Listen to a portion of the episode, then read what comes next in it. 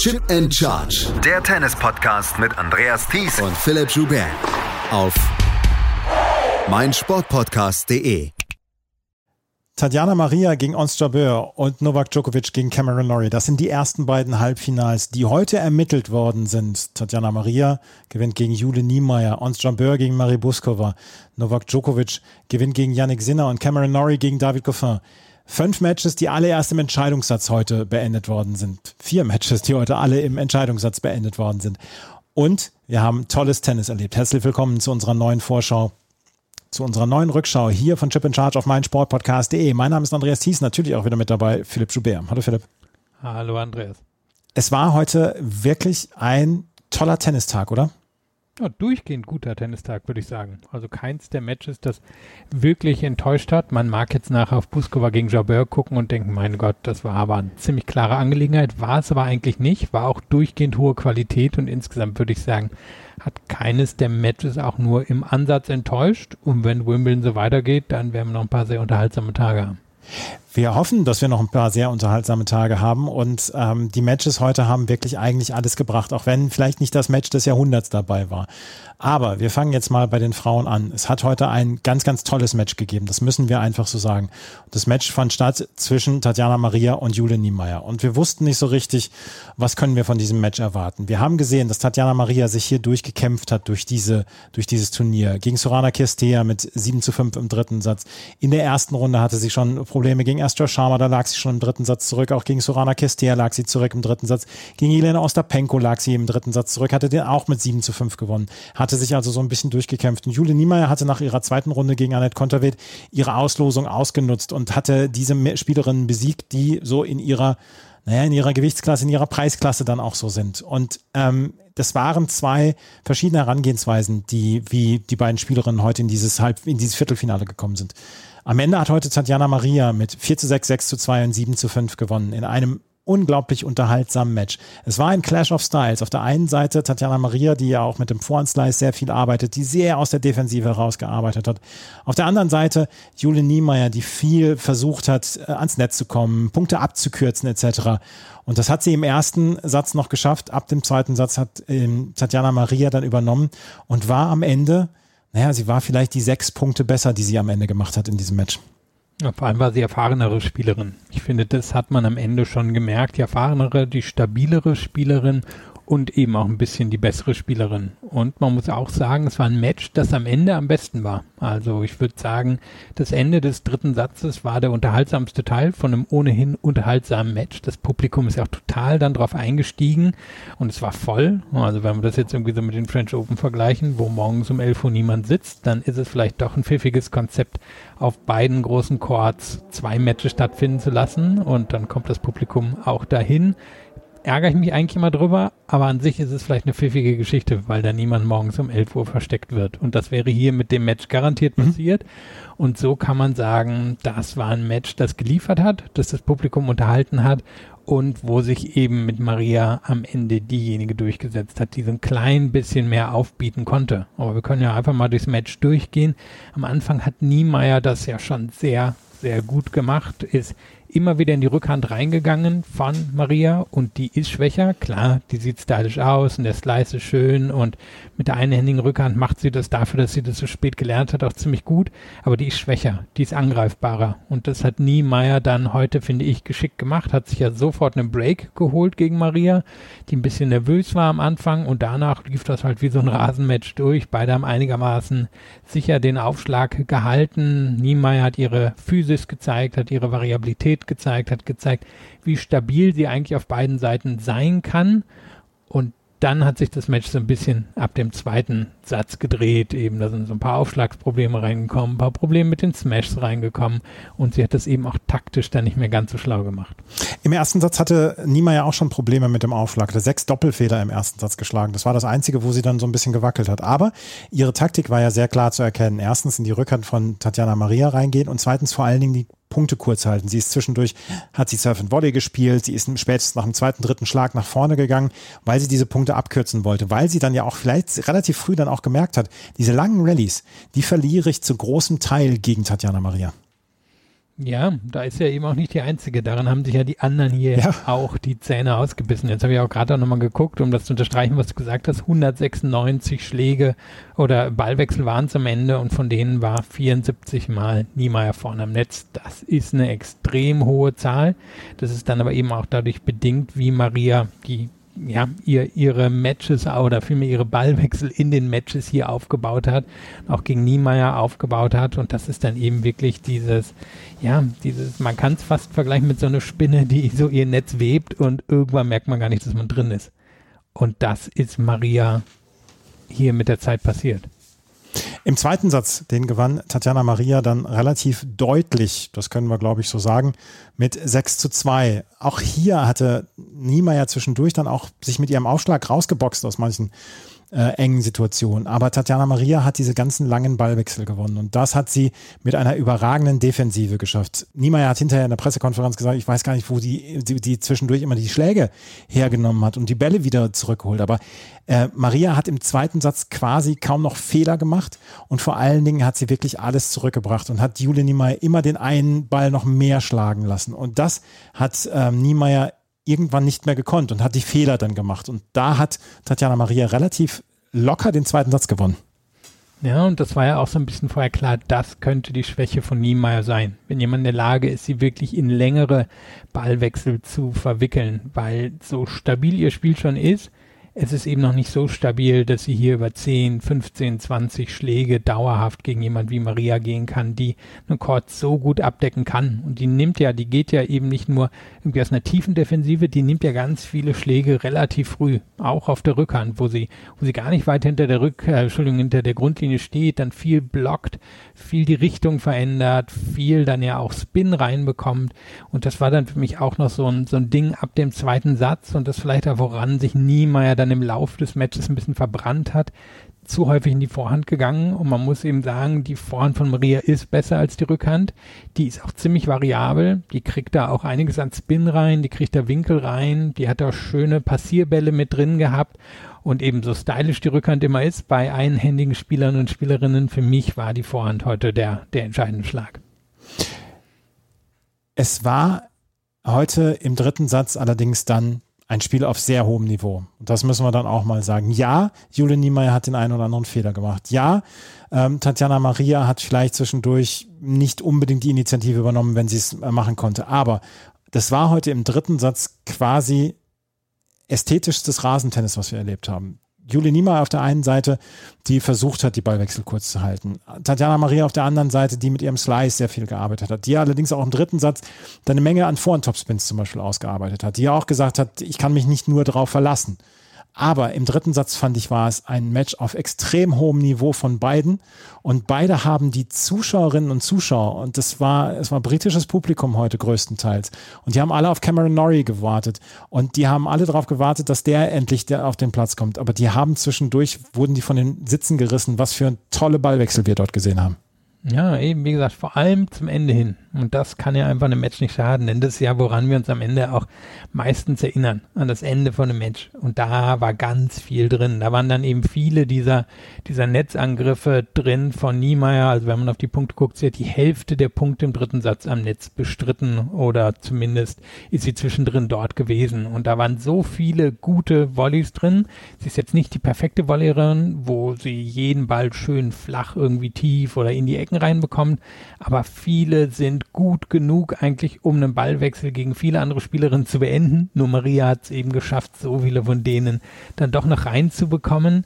Und das Ding war dann, und das muss man auch sagen, sie hat, obwohl sie im dritten Satz nur 50 Prozent der Punkte reinbekommen hat, äh, Entschuldigung, die ersten Aufschläge reinbekommen hat, Maria hat da dann schon, finde ich, sehr gut auch beim Aufschlag ausgesehen und, und hat einfach, obwohl Niemeyer mehr Power hat beim Aufschlag und in der Theorie auch den besseren Aufschlag hat, hat sich Maria quasi bei ihren eigenen Aufschlagspielen in diesem Match drin gehalten. Sie hat es ja auch geschafft, nochmal von einem Break von 2-4 zurückzukommen und hat es dann geschafft, Niemeyer eben mit dieser Mischung aus Slice und Topspin-Angriffen und Passierbällen bei deren eigenen Aufschlag irgendwann zu knacken. Und das war so eben diese Mischung. Sie hält sich im Match drin mit ihren guten Aufschlagspielen und der Aufschlag ist besser als man denken würde und schafft es dann eben Niemeyer bei deren Aufschlagspiel unter Druck zu setzen. Und das war ja dann am Ende auch so die ganz entscheidenden Szenen, so die letzten fünf bis zehn Minuten.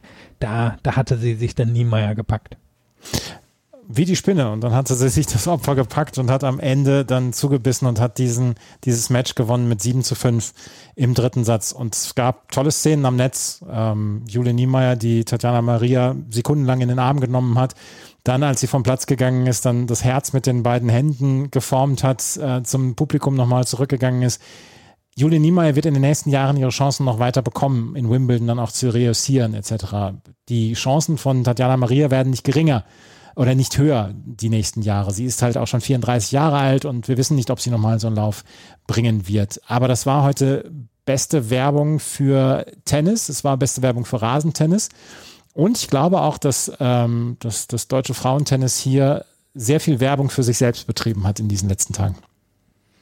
Ja, wahrscheinlich schon. Also wenn wir jetzt auch nochmal gucken, Maria gehört natürlich zu der, zu der Generation von Kerber und Görges und mhm. dazu. Hieß ja am Anfang noch Tatjana Malek. Irgendwie ist sie das für mich auch immer im Kopf, die Tade Malek. Und ähm, sie galt damals als, naja, eigentlich ähnlich talentiert, hat auch sogar fast ein bisschen früher als die anderen schon gute Ergebnisse gehabt. Und dann hat sie doch ein paar Jahre gedauert, bis sie sich wirklich stabilisiert hat, bis sie dann auch rausgefunden hat, dass vielleicht mit der einhändigen Rückhand besser läuft, dass sie eben die ganzen Teile ihres Spiels zusammensetzt. Und für sie ist das so ein bisschen eine späte Genugtuung, nachdem sie eben am Anfang durchaus auf ähnlichem Niveau gesehen wurde wie die anderen drei. Und jetzt Julia Görges, spannenderweise die einzige von denen, die am Ende kein kein, kein Grand Slam Halbfinale erreicht hat, aber immerhin ja in den Top Ten gewesen ist. Da wird Malek, äh, Entschuldigung, jetzt habe ich schon wieder gesagt, da wird Maria nicht mehr hinkommen. So weit lehne ich mich jetzt aus dem Fenster. Aber ein Halbfinale in Wimbledon ist natürlich schon für sie eine Riesengeschichte. Ja, und Niemeyer hat jetzt eben wirklich das Pech, die sitzt immer noch außerhalb der Top 100. Das heißt, die wird noch ein paar Ehrenrunden drehen müssen, bis die es ganz nach oben schafft. Aber ich kann mir vorstellen, dass auch die eine oder andere Wildcard in den nächsten Wochen und Monaten auf sie warten wird. Und dann sollte sie es, denke ich, bis zum nächsten Wimbledon mindestens in die Top 50 geschafft haben. Ich hasse es, dich zu verbessern, aber auch Julia Görges stand in einem Halbfinale am Grand Slam 2018 in Wimbledon. Wirklich, ich habe das irgendwie, ach, gegen Serena Williams, ne? Genau. Mhm. Ach, da, ja, ja, wo es, stimmt, hat sie ähm, Kiki Bertens im Viertelfinale ja, besiegt. genau. Jetzt habe ich es wieder. Ja. Ich konnte endlich mal Philipp Joubert verbessern. Nicht nur bei Popkultur, sondern auch mal bei Tennis. Das ist, äh, der Tag kann nichts mehr, kann mir nicht mehr besser gelingen als so. Julie Niemeyer ist also ausgeschieden. Tatjana Maria steht im Halbfinale und sie ist äh, zweifache Mutter und ähm, sie ist gefragt worden, ob sie das nicht doof findet, dass sie auf ihre Mutterrolle reduziert wird. Und hinterher hat sie gesagt, nee, nee, das ist ja meine Hauptrolle eigentlich. Ich gehe gleich zu meinen Kindern zurück und werde der Kleinen dann neue Pampers anlegen etc. Und das ist ja, darüber identifiziere ich mich ja und Tennis ist mein Beruf und ohne meinen Mann könnte ich das so nicht machen in dieser Form. Und ähm, sie, sie ist ja, sie ist ja quasi ein Role Model jetzt als zweifache Mutter. Und ich habe auf Instagram heute so ein bisschen durchgescrollt von vielen Sportlerinnen, die auch jetzt Mutter geworden sind, die alle Tatjana Maria heute abgefeiert haben, die äh, geschrieben haben, You Go Girl und so. Das ist ja, es ist ja ein Riesenzeichen, was Tatjana Maria da heute auch gesetzt hat. Abseits des Sports des Sports, ja. Also ich bin natürlich keine Mutter, ne? von mhm, daher ja. will ich will ich jetzt nicht für sie sprechen und es ist einer der Wege, den man gehen kann, aber sie geht den Weg, den sie dort gewählt hat, auf beeindruckende Weise. Tatjana Maria steht also im Halbfinale und sie trifft auf Onstabeur, ihren Barbecue-Buddy, wie Onstabeur es selber genannt hat. Onstabeur hatte allerdings heute auch eine Ehrenrunde zu drehen. Gegen Marie Buskova hat sie nämlich gespielt. Und Buskova hatte gerade im ersten Satz fantastisches Tennis gespielt. Aber Onstabeur hatte nach dem ersten Satz herausgefunden, wie sie gegen Buskova zu spielen hat und hat am Ende in drei Sätzen mit 3 zu 6, 6 zu 1 und 6 zu 1 gewonnen. Ein Satz sah es so aus, als könnte Buskova hier die große Spielverderberin sein, ins Halbfinale einzuziehen, weil auch Tatjana Maria vorher gesagt hätte, hatte, ich würde so gerne gegen uns spielen. Ja, und war eine super Leistung von Buskova im ersten Satz. Die ist ja wirklich hier durch die vorigen Runden mit einer unglaublichen Defensivarbeit durchgekommen, hat das hier wieder gegen Jabeur gemacht, stand extrem nah an der Grundlinie in vielen der Ballwechsel, hat die Bälle ganz tief reinbekommen, auch häufig in die Ecken reinbekommen. Die waren häufig zumindest gefühlt Zentimeter nah an der Grundlinie ran, hat viele Aufschläge reinbekommen, sogar über das ganze Match. Ich glaube, deswegen, ja, war, war das eben auch zwischendrin durchaus so eine, so eine enge Geschichte, weil ihr Aufschlag an sich ist nicht gut genug für den Rasen. Aber diese Art Defensiv-Tennis zu spielen ist es schon. Und das hat mich dann zumindest in manchen Phasen wirklich zum Beispiel an eine Kerber oder eine Radwanska erinnert. Sie ist eine andere Art von Spielerin, aber wie tief sie viele dieser Bälle ausgegraben hat, also tief nah an der Grasnarbe sie die ausgegraben hat, wie sie die tief und flach zurückbekommen hat und damit zum Beispiel Jabeur das Leben so schwer gemacht hat, das war extrem beeindruckend. Und dann hat Jabeur aber Anfang des zweiten Satzes sich das Break geholt und von da an dann, naja, mit jeder Minute ein bisschen weiter aufgedreht hat, hat dann besser aufgeschlagen als im ersten Satz, hat viele ihrer, ihrer ja flachen Aufschläge reinbekommen und die waren dann schon schwieriger für Busquet ins, übers Netz zurückzubekommen und hat dann einfach dieses variable Tennis aufgezogen und variabel hieß in dem Fall, dass die Busquet kaum noch ähnliche Schläge angeboten hat. Also sie hat bei fast jedem der Schläge die mindestens die Richtung gewechselt, häufig den Spin gewechselt, viel Slice reingebaut und so hat Buskova dann gar keinen Rhythmus mehr bekommen und die war in dem Match drin, die war auch in vielen der Spiele drin, die sie verloren hat, aber Bus äh, Entschuldigung, Jabeur war einfach am Ende, ja, die variablere, die bessere, die komplettere Spielerin. Mag sein, dass es auf einem anderen Belag eher noch in Richtung Buskova gekippt wäre, aber auf dem Rasen ist Jabeur so gut, dass sie hier dann am Ende verdient gewonnen hat. Wir haben vor dem Turnier ähm, sehr lange darüber gesprochen, ob Ons Jabeur ihre Nerven behalten kann, weil sie galt auch bei den French Open als Favoritin. Und dann war es Sonntag 12.50 Uhr und sie war ausgeschieden. Also der erste Sonntag äh, von den French Open.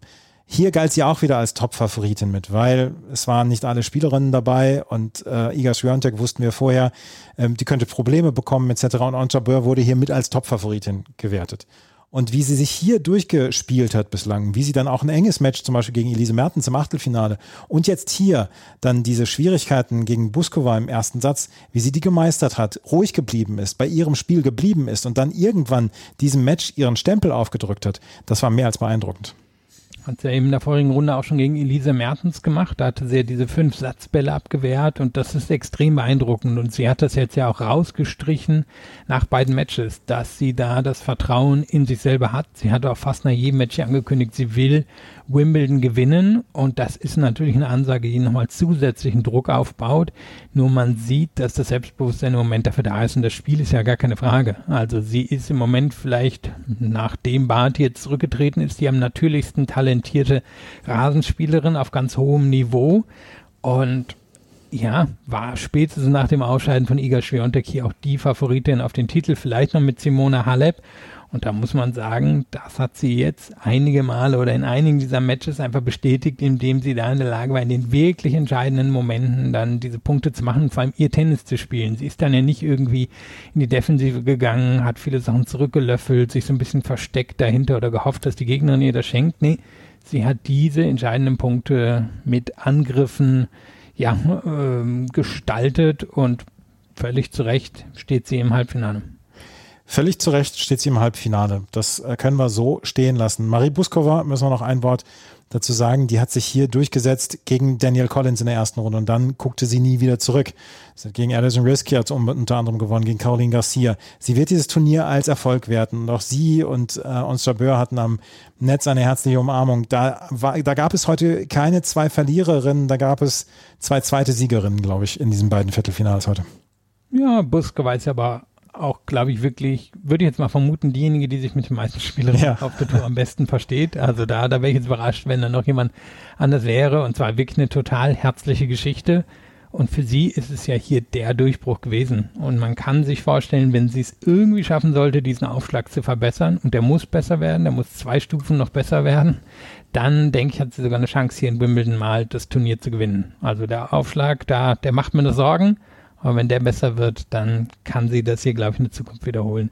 Den Rasen ist ja wirklich ein Belag, auf dem man so ein bisschen erwachsen werden muss. Gibt selten Spieler und Spielerinnen, die das mal kurz mit, klar, wir haben ein paar berühmte Ausnahmen, aber die das mal kurz mit 17, 18, 19 gewinnen, sondern die meisten wachsen da rein und haben dann irgendwann eine dominante Phase, so Mitte bis Ende der 20er. Und das kann ich mir vorstellen, dass Busqueva da zumindest dieses Resultat, was sie jetzt dieses Jahr hatte, in den nächsten Jahren wird bestätigen können.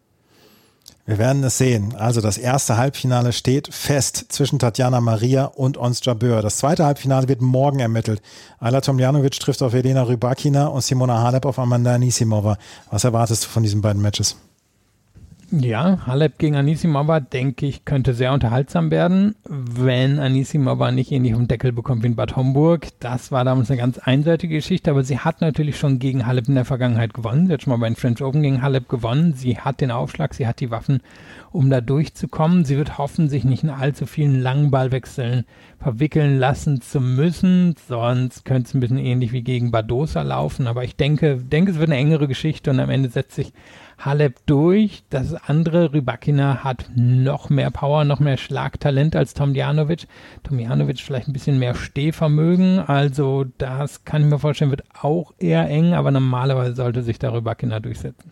Rybakina hat mich heute äh, in diesem Turnier vielleicht mit am meisten überzeugt oder überrascht, das kann man auch sagen, weil so wie sie hier durchgegangen ist durch dieses Turnier bislang, das hat mich schon mehr als beeindruckt. Beide Matches morgen als erste Matches, weil sie dann ja auch am Donnerstag direkt dann das Halbfinale spielen müssen. Also Simona Halep, Amanda Nisimova um 14.30 Uhr auf dem Center Court und ab 14 Uhr auf dem Court 1 Ayla Tomljanovic gegen Elena Rybakina. Das werden wir morgen erleben. Wir können gerade aufs äh, Frauendoppel noch drauf schauen. Da gab es nämlich heute die ersten beiden Viertelfinals auch. Und dort hatten, haben sich Barbara Krejcikova und Katerina Sinjakova durchgesetzt gegen Alan Perez und Nicole Melika Martinez. 1 zu 6, 7 zu 6, 6 zu 2. Und jetzt gibt es ein sehr reizvolles Duell gegen Lyudmila Kichinok und äh, Jelena Ostapenko. Die haben nämlich sich gegen Aoyama Chan mit 4 zu 6, 6 zu 1 und 7 zu 5 durchgesetzt. Jelena Ostapenko, die alte Doppelspezialistin. Ja, aber wirklich eine gute Doppelspielerin. Ja, ja. Darf man, darf man gar nicht unterschätzen. Und ich meine, die lagen sogar ziemlich klar im dritten Satz zurück. Hab jetzt nicht genau hingeguckt, aber der, was der Score war, aber ich meine, es war ziemlich klarer Rückstand und dann am Ende eben doch noch umgedreht. Also Ostapenko wird hoffen, hier mindestens mit dem Doppeltitel aus Wimbledon abreisen zu können. 4 zu 1 lagen sie im dritten Satz zurück gegen Ayama Chan. Das war das Doppel. Ach, dann lass uns gerade mal aufs Mix gucken. Das, das können wir nämlich jetzt auch nochmal äh, mit besprechen. Dort stehen nämlich die Halbfinalisten fest. Matt Apton und Sam Stozer. Sam Stozer in ihrer letzten Saison, sie spielt ja jetzt nur noch Doppel und Mixed. Die haben das Halbfinale erreicht. Die treffen auf Jack Sock und Corey Goff. Die haben sich durchgesetzt gegen Roger Vasselin und Cornet. Mate Pavic und Sanja Mirza treffen auf Nils Kapski und Desiree Kravchik. Jack Sock, Coco Goff. Der eine mit einer fantastischen Vorhand, die andere mit einer fantastischen Rückhand. Ich würde jetzt einiges drauf wetten, dass die beiden das Mixed gewinnen. Kann gut sein. Ich war gerade am gucken, wie viele von denen hier schon einen Grand Slam Doppeltitel gewonnen haben. Sind einige. Also es ist ein, ist ein durchaus prominent besetztes Halbfinale bei ähm, beim Mixed und Sock Goff sind natürlich die, die klaren Favoriten hier, nach dem, was wir über Sock sowieso wissen und der hier auch wieder gute Leistung gebracht hat und Goff, die schon, naja, seit ihrer frühen Jugend, das kann man ja da so sagen, wirklich zu den besten Doppelspielerinnen gehört. Apton Stoser, super stabiles, erfahrenes Paar auf der anderen Seite, also kann mir vorstellen, dass sie denen schon so ein, so ein bisschen Druck machen. Pavic Mirza sind so ein bisschen für mich hier das das Wildcard-Duo. Da ist viel drin von läuft gar nicht bis hin zu könnte sogar für den Titel reichen und Skapski, Kraftschick, Kraftschick ja auch eine der besten Mixed-Spielerinnen auf der Tour und Skapski hat sich zu einem sehr guten Doppelspieler entwickelt. Also hinter Jock, äh, hinter Jock wollte ich schon sagen, hinter Sock und Goff eine ziemlich offene Geschichte. Wir werden auch in den nächsten Tagen natürlich aufs Mixed schauen. Wenn wir uns gleich wieder hören, dann werden wir über die Herren sprechen. Novak Djokovic musste heute eine ganz große Ehrenrunde drehen, um Yannick Sinner zu besiegen. Aber wie Yannick Sinner in den ersten beiden Sätzen gespielt hat, das war so ein bisschen Videospiel-like. Das alles gleich hier bei Chip in Charge im Tennis Talk auf meinsportpodcast.de und unserer Rückschau auf den ersten Viertelfinaltag bei in Wimbledon. Schatz, ich bin neu verliebt. Was? Drüben. Das ist er. Aber das ist ein Auto. Ja, eben. Mit ihm habe ich alles richtig gemacht. Wunschauto einfach kaufen, verkaufen oder leasen. Bei Autoscout24. Alles richtig gemacht. Novak Djokovic wird im Halbfinale auf Cameron Norrie treffen und jetzt wird schon versucht, einen, einen Name zu finden für den Henman Hill. Ist das Norrie Noll oder was wird das sein? Das wissen wir zu diesem Zeitpunkt noch nicht. Die Briten werden sich was aussuchen. Mount Murray war ja zwischendurch auch. Aber wir sollten als erstes über das Match von Novak Djokovic gegen Yannick Sinner sprechen. Yannick Sinner hatte eine fantastische Leistung gegen Carlos Alcaraz gebracht in vier Sätzen. Und er schloss an diese Leistung in den ersten beiden Sätzen gegen Novak Djokovic an. Seine Vorhand brillant. Seine Rückhand fantastisch. Er ließ Novak Djokovic in den ersten beiden Sätzen, so ehrlich müssen wir sein, keine Chance. Dass der irgendwann sein Niveau annehmen würde, das war schon ein bisschen klar. Dass Yannick Sinner nicht die ganze Zeit auf seinem Niveau bleiben könnte, auch das war klar. Aber Novak Djokovic hat im dritten Satz irgendwann den Turbo gefunden, hat es rausgefunden, wie er gegen Yannick Sinner zu spielen hat und hat am Ende mit 5 zu 7, 2 zu 6, 6 zu 3, 6 zu 2 und 6 zu 2 gewonnen. Irres Spiel, aber vor allen Dingen die ersten beiden Sätze von Yannick Sinner, die werden mir noch lange in Erinnerung bleiben. Ja, völlig zu Recht. War eine beeindruckende Leistung von jemand, der ja vor diesem Turnier noch nie ein Main Draw Match auf Rasen gewonnen hatte, der uns erst gegen Alcaraz so richtig sein Potenzial auf dem Rasen hat erblicken lassen, der hier vielleicht auch so ein bisschen einen neuen Sinn nicht nur sondern extrem gut gute an den ersten beiden Sätzen setzen und auch gegen Alcaraz. Und der, finde ich, wirklich gut retourniert hat, auch in den ersten beiden Sätzen. Also am Anfang hat er ein bisschen Fehlstart hingelegt, hat erstmal einen Break kassiert, auch eins für hinten gelegen, hat das dann aber zurückgeholt, war dann auch der bessere Spieler bis Ende des zweiten Satzes, auch in den ersten paar Punkten des dritten Satzes. Und da dann beide allerdings ausge macht, wo es schief gegangen ist, müsste, ich weiß nicht mehr, ob es bei 1-1 war, ich glaube schon, da hat Sinner dann zwei, drei Punkte drin gehabt, wo er nicht mehr ganz so sicher war, hat einen Break kassiert und hat gesagt, naja, danach wusste ich schon, dass es hier eine ganz schwierige Geschichte wird und Djokovic hat es nach dem Match so zusammengefasst mit, naja, in den ersten beiden Sätzen hat er nichts zu verlieren gehabt und nach den ersten beiden Sätzen hat er alles verlieren, zu verlieren gehabt und ich wusste, irgendwann wird er das merken. Und dann hat er es nicht nur irgendwann gemerkt, dann hat Djokovic, muss man sagen, auch brillantes Tennis in den letzten drei Sätzen gespielt. Und Sinner hat nicht aufgegeben, aber war dann am Ende chancenlos. In den letzten drei Sätzen war Novak Djokovic wieder annähernd unüberwindbar mit seiner Defensive, oder? Dieser eine Passierball, wo er danach diesen, diesen Diver gemacht hat, wo er danach so die Flügel ausgebreitet hat, wo er lag, am Boden lag und diesen, diese Flügel ausgebreitet hat. Mehr muss man gar nicht wissen zu diesem Match. Ja, vielleicht schon eine der Szenen von Wimbledon. Also kann mir vorstellen, sehr perfekt für Social Media. Wird sicherlich heute Abend auch auf der BBC in allen Zusammenfassungen oder in den Nachrichtensendungen laufen. Da hat Sinner wirklich mit einer sehr guten Rückhand in die Rückhandecke von Djokovic angegriffen und der ist da reingerutscht, als sei es ein Sandplatz und hat den wirklich in einem extremen flachen Winkel an Sinner vorbeigespielt und ist dann hingefallen und hat den ja von dir beschriebenen Diver gemacht. Also das war extrem beeindruckend und auch wenn das Djokovic-Tennis dann vielleicht in den Sätzen, wo er dominiert hat, nicht so spektakulär aussehen mag wie das von Sinner, der ja einfach eine richtige Show aller Del Potro hier zwischendrin geboten hat, so ist es dann natürlich am Ende eine Art von fehlerloses Tennis, was einfach ja nah an der Perfektion dran ist. Er bewegt sich so gut auf dem Rasen.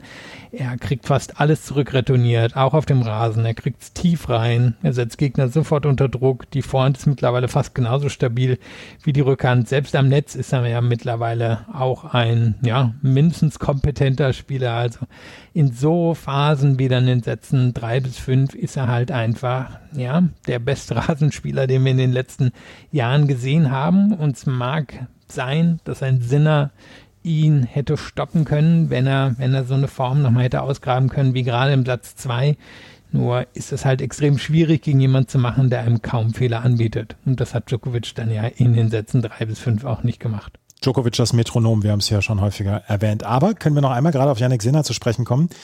Der arbeitet seit ein paar Wochen mit Darren Cahill zusammen. Und er hatte ja sich von Riccardo Piatti Anfang des Jahres äh, durchaus schlagzeilenträchtig getrennt, hatte dann auch einen neuen Coach, aber scheint jetzt seit ein paar Wochen mit Riccardo Piatti zusammen zu, äh, Entschuldigung, nicht mit, äh, mit Darren Cahill zusammenzuarbeiten. Und ich habe so ein bisschen das Gefühl, dass er gerade in diesem Turnier so eine kleine Entwicklungsstufe genommen hat, weil in den letzten Monaten hatte ich das Gefühl, dass das ein bisschen stagniert bei ihm. Ja, weil er ja vor allem auch gegen die großen Gegner nicht gewonnen hat. Genau. Also hat ein sehr gutes Jahr, keine Frage, hat er kaum Niederlagen, aber gegen die Großen hat er eigentlich jedes Match verloren. Und hier für mich die Entwicklung war, war die Vorhand, wo er einfach angriffslustiger war und sich mehr getraut hat. Heute auch gerade in den beiden Sätzen, wo er dominiert hat, so viele kurze Bälle einfach direkt genommen. Also zum Beispiel einen guten Aufschlag durch die Mitte gehabt, einen Ball gehabt, wo er dann, ja, wo, wo der ihm so, hm, naja, mitten im Feld landet und er dann direkt auf den präzisen Angriff gegangen ist. Und das ist die Art von Tennis, die ich nicht immer von ihm in der Vergangenheit gesehen habe, gerade gegen die großen Gegner. Und aber das, was sich natürlich viele versprochen hatten, er irgendwann mal bringen würde, nur der Schritt ist irgendwie nicht so richtig da gewesen in den letzten anderthalb Jahren. Und hier hat er ein neues Gesicht gezeigt. Wenn er das Tennis konservieren kann, was in den Sätzen 1 und 2 gezeigt hat, dann steht, glaube ich, nicht viel im Weg, dass er oben an die, ja, an die Top-Spieler anschließt und schon in diesem Sommer um die großen Titel mitspielt. Und die vier Sätze gegen Carlos Alcaraz, die bleiben halt auch in Erinnerung. Yannick Sinner ausgeschieden, Novak Djokovic steht im Halbfinale und ich habe es nachgeschaut, das letzte Mal verloren hat er beim 11.07.2018 und damals nur durch Aufgabe gegen Thomas Berdig. 2017. Ja, ja. stimmt, da war Ellbogenprobleme, ne? Mhm, genau. Und Sam Query war zwei, drei Jahre davor mal, ne? Ja, ja. Ja, Novak Djokovic steht also im Halbfinale, er trifft auf Cameron Norrie. Cameron Norrie, dem, wo wir vorher gesagt haben, naja, so richtig äh, Rasenplatzspezialist ist er nicht. Naja, jetzt zeigt das aber so langsam. Gegen David Goffin auch ein sehr unterhaltsames Match hier. 3-6, 7-5, 2-6, 6-3, 7-5. Am Ende war David Goffin vielleicht ein bisschen müde, ein bisschen kaputt. Aber Cameron Norrie hat irgendwann seinen Spielstil durchsetzen können. Sein Spielstil, der die flache Rückhand, der die schnittlose Rückhand hat und dann den Vorhand-Topspin, diesen unglaublichen Vorhand-Topspin. Und äh, irgendjemand hat die Rückhand heute von Cameron Norrie mit, ähm, mit Jimmy Connors verglichen. Das war keiner von den Tennisjournalisten, aber da fühlte ich mich dann auch äh, so ein bisschen wohlig zurückerinnert. Ja, die, du kannst die Rückhand schon so mit, mit Cameron, mit Jimmy Connors vergleichen, aber er hat halt seinen eigenen speziellen Spielstil und er hat ihn durchsetzen können. Und ganz Großbritannien ist jetzt auf der Cameron Norrie-Welle einer, den man bis vor zwei Wochen in London noch nicht erkannt hat. Ja, stimmt, die Geschichte hattest du ja auch vertweetet bei uns. Aber muss sagen, war ein super physisches Match. Habe auch gerade mal geguckt, die beiden sind jeweils ungefähr 25 Prozent mehr gelaufen als Djokovic und Sinner. Und das ist in einem Tennismatch extrem viel, weil Laufen heißt im Tennismatch Sprinten, Sprinten, Sprinten. Und so eine Art von Match war das. Viele lange physische Ballwechsel drin. Für mich Goffin, der an sich bessere Spieler, eigentlich über große Teile des Matches, war in der Lage, die Schläge von Norrie für flache, harte Angriffe zu nutzen. Norrie auch immer wieder Wackler in den ersten drei Sätzen drin gehabt aber Goffin konnte nicht so richtig die Tür zu machen. Und Norrie, der ja eigentlich eine sehr gute Rückhand eben für den Rasen hat, weil er die so schön flach machen kann, weil er da auch wirklich präzises Tennis mitspielen kann, der aber mit der Vorhand schon einen Schlag hat, der nicht gemacht ist für den Rasen. Also da ist zu viel Spin drin, der ist, die ist gut für, für den Sand, die ist gut für langsame Hardcourts, weil er da eben verteilen kann, weil er das Spin reinbekommt, weil er einen Court öffnen kann. Nur Goffin hat die Vorhand eigentlich fast fast immer genutzt für, für flache, harte Angriffe. Und er hat es aber eben einfach nicht geschafft, hier das Match zu beenden. Und im fünften Satz, da ja, waren sie beide ebenbürtig und dann hat Goffin aber einmal bei 5-5 gewackelt, so wie der in der vorherigen Runde bei 5-5 nee, in der vorletzten Runde bei 5-5 gewackelt hat, hat Goffin hier halt gewackelt und hat dann schon wieder am Ende ein Halbfinale nicht erreichen können. Müssen auch sagen, am Ende war es dann eine Davis Cup Atmosphäre, also das Publikum zu 99 Prozent auf der Seite von Goffin, äh, Entschuldigung, von Norrie oder waren es 100 Prozent, ich weiß nicht, aber es war ganz, ganz klar pro Norrie. Cameron Norrie steht im Halbfinale. Er ist der das der, der, von dem man es am wenigsten gerechnet hat, dass er vielleicht ins Halbfinale kommen könnte. Aber wir können sagen, seit 2019, beziehungsweise seit der Pandemie, ist seine Karriere so nach oben gegangen. Er war so ein unscheinbarer Spieler. Ich weiß noch, dass ich ihn einmal gesehen habe bei dem Davis Cup in Spanien, wo er zwei Punkte für Großbritannien gemacht hat. Und damals hatte man das noch als große Sensation abgetan. Aber was er seit zwei Jahren aus seiner Karriere jetzt gemacht hat, das ist mehr als beachtlich. Ich meine, der Mann hat bei ATP Finals schon gespielt und der ist nach wie vor wirklich sehr, sehr unscheinbar. Ja, irgendwie hat er fast eine Goffin-mäßige Karriere hingelegt. Goffin war ja auch eher einer, der irgendwo zwischen 40 und 70 unterwegs war. Die haben einen anderen Spielstil, aber er war zwischen 40 und 70 unterwegs und hat auf einmal den Sprung nach oben geschafft und hat aus sich selber einen Top-10-Spieler gemacht.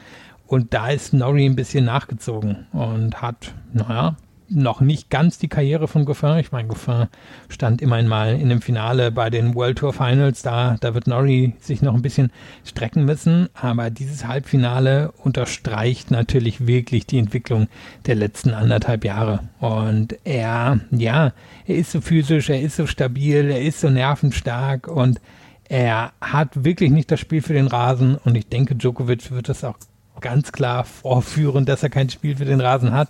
Und trotzdem muss man sagen, war es eine beeindruckende Geschichte. Cameron Norrie steht im Halbfinale und er ist der klare Außenseiter gegen Novak Djokovic. Du hast es gerade äh, so ein bisschen verklausuliert angedeutet. Ein Wort noch zu David Goffin. Bei dem hatte ich vor zwei Jahren das Gefühl, dass er seine Karriere vielleicht sowas ein bisschen wie aufgegeben hat und dass er vielleicht naja, auslaufen lässt, ausklingen lässt. Der Mann war zwischendurch auch Top Ten und der hatte so ein fantastisches Spiel. Er hat nach wie vor dieses fantastische Spiel. Philipp de Wölf, der ähm, frühere Weltklasse-Spieler aus Belgien, hat dann zwischendurch geschrieben, egal wie es ausgeht, ähm, David ist back und vielleicht ist David Goffin wieder back. Er ist auf jeden Fall einer, der dieses der dieses Spitzentennis so sehr bereichert mit seinem Spielstil. Da, ich gebe ganz offen zu, da bin ich kleiner Fan. Ja, kann ich verstehen. Ist natürlich jetzt doppelt bitter, dass er schon wieder nicht in ein Halbfinale geschafft hat. Und ich denke, er hätte Djokovic auch das bessere, den, den besseren Gegner gegeben.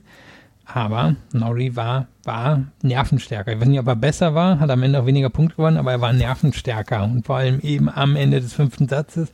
Das ist natürlich so ein bisschen, worüber Goffin halt auch gestolpert ist in seiner Karriere. Er ist in Schönheit gestorben und sein Spiel ist, glaube ich, für die meisten Menschen ein schönes Spiel, nur eben es ist nicht immer das effektivste. Novak Djokovic gegen Cameron Norrie, das ist das erste Halbfinale. Das zweite Halbfinale wird morgen ermittelt. Entweder auf der einen Seite zwischen Christian Garin und Nick Kyrgios und Taylor Fritz und Rafael Nadal auf der anderen Seite. Nadal gegen Fritz natürlich auf dem Center Court, Garin gegen Kyrgios auf dem Court 1. Taylor Fritz gegen Rafael Nadal. Ich rieche hier eine Überraschung. Ja, bist glaube ich nicht der Einzige. Also man kann sich gut vorstellen, wie Taylor Fritz an einem, naja, er wird schon einen guten, vielleicht einen sehr guten Aufschlagstag gebrauchen müssen oder brauchen, nee, haben müssen, so ist es korrekt, um Nadal wirklich und, äh, ja, unter Druck zu setzen. Aber ich glaube, er hat auch das Grundlinienspiel, um Nadal unter Druck zu setzen. Nadal wird sich sicherlich versuchen, mit Slices daraus zu befreien. Aber ja, man, man kann sich vorstellen, wie sich am Ende Fritz durch das Match durchserviert. Also es dürfte normalerweise wirklich die härteste Prüfung bisher für, ähm, für Nadal werden. Im anderen Match Favoritenrollen natürlich ganz klar verteilt. Also Kyrgios ist der bessere Spieler auf dem Rasen. Er hat, naja, die Fähigkeit, das rhythmische Spiel seines Gegners zu zerstören. Nur ist halt die Frage, wie, wie kommt er da morgen an? Ist er konzentriert und zieht das routiniert durch oder nicht? Und wir müssen da ja dann jetzt eben auch erwähnen, wir haben es heute auch vertwittert, gibt noch nicht viele Infos, aber er wird im August vor Gericht stehen in seiner Heimatstadt Canberra wegen einer möglichen Anklage. Das ist mir jetzt noch nicht so ganz klar, wegen einer möglichen Anklage wegen häuslicher Gewalt gegen seine Ex-Partnerin. Müssen wir mal gucken, wie das, also es hat natürlich an sich mit dem Sportlichen nichts zu tun. Ich will jetzt nicht sagen, irgendwie, ne? Ähm, dass das jetzt, äh, dass wir das jetzt so, ähm, naja, oder dass wir das jetzt in diesen Kontext setzen sollten, aber es wird vermutlich schon irgendeinen Einfluss haben und ist aber trotzdem gut, dass die Geschichte rausgekommen ist und es ist ja auch gut, dass das ja zu einem Prozess unter Umständen kommt. Ich bin etwas verhalten, weil seine Anwälte ein, ein sehr, ja, ein sehr wortklauberisches Statement rausgebracht haben, wo sie gesagt haben, dass eben noch nicht ganz klar ist, ob es wirklich zu einer Anklage kommen wird oder ob das erstmal eine Vorladung ist. Deswegen habe ich jetzt ein bisschen rumgeeiert, mhm. weil dieses Statement war sehr, sehr anwaltig geschrieben ja. und es ist auf jeden Fall so, dass dieser Vorwurf im Raum steht, anscheinend auch schon länger im Raum stand. Ich habe es zugegebenermaßen so nicht mitbekommen und wir werden darüber dann natürlich auch berichten. Also, wir können sagen, er hat eine Vorladung bekommen nach Canberra. Es ist noch keine Anklage erfolgt. So können wir es, glaube ich. So, so klingt es, ja. Genau. Das werden wir natürlich dann in den nächsten Wochen und Monaten dann auch noch herausfinden, beziehungsweise herausfinden lassen, was da passieren wird. Ein Blick aufs Herren-Doppel. Da haben Kevin Krawitz und Andreas Mies heute mal wieder auf ihr Kryptonit getroffen. Jedenfalls ist es das für Kevin Krawitz. Nikola Mektic und Mate Pavic spielen seit Anfang letzten Jahres erst zusammen. Es fühlt sich deutlich länger an, aber sie spielen erst seit Anfang 2021 zusammen. Sie haben letztes Jahr gegen Horia Tikau und Kevin Krawitz dreimal gespielt, dreimal gewonnen. Kevin Krawitz kommt an Mektic Pavic nicht vorbei. Auch an diesem Tag ging es nicht. 4-6, 3-6, 3-6, sie hatten keine Chance. Und Mektic Pavic treffen jetzt auf äh, Juan Sebastian Cabal und Robert Farrar. Die haben nämlich gegen Dennis Kudler und Jack Sock nach Aufgabe von Kudler und Sock gewonnen in vier Sätzen, aber führten schon mit 2 zu 1 Sätzen. Kabal Farah gegen Mektic Pavic, das hat allerdings mal einen richtig gewohnten Klang. Ja, mein Kabal Farah haben ja auch schon in Wimbledon gewonnen. Du hast Mektic Pavic schon angesprochen, die unter anderem Olympia im letzten Jahr gewonnen haben. Also das, das ist schon ein Duell von gewissen Doppelgrößen. Und wie gesagt, Kevin Krawitz, Andreas Mies im Viertelfinale ausgeschieden. Morgen werden wir natürlich über die anderen Viertelfinals sprechen, die es gab und geben wird. Morgen Abend werden wir über die letzten beiden Halbfinalistinnen und Halbfinalisten sprechen. Und dann gibt es eine neue Ausgabe von Chip in Charge in Tennis Talk auf meinsportpodcast.de. Wenn euch das gefällt, was wir hier machen, freuen wir uns über Bewertungen, Rezensionen auf iTunes und auf Spotify. Folgt uns auf Twitter, Facebook und Instagram. Besonders auf Twitter sind wir sehr, sehr aktiv. Vielen Dank fürs Zuhören. Bis zum nächsten Mal. Auf Wiederhören. Schatz, ich bin neu verliebt. Was? Da drüben. Das ist er. Aber das ist ein Auto. Ja, eben. Mit ihm habe ich alles richtig gemacht. Wunschauto einfach kaufen, verkaufen oder leasen. Bei Autoscout24. Alles richtig gemacht. Chip and Charge. Der Tennis-Podcast mit Andreas Thies und Philipp Joubert. Auf meinsportpodcast.de. Schatz, ich bin neu verliebt. Was? Da drüben. Das ist er. Aber das ist ein Auto. Ja, eben. Mit ihm habe ich alles richtig gemacht. Wunschauto einfach kaufen, verkaufen oder leasen. Bei Autoscout24. Alles richtig gemacht.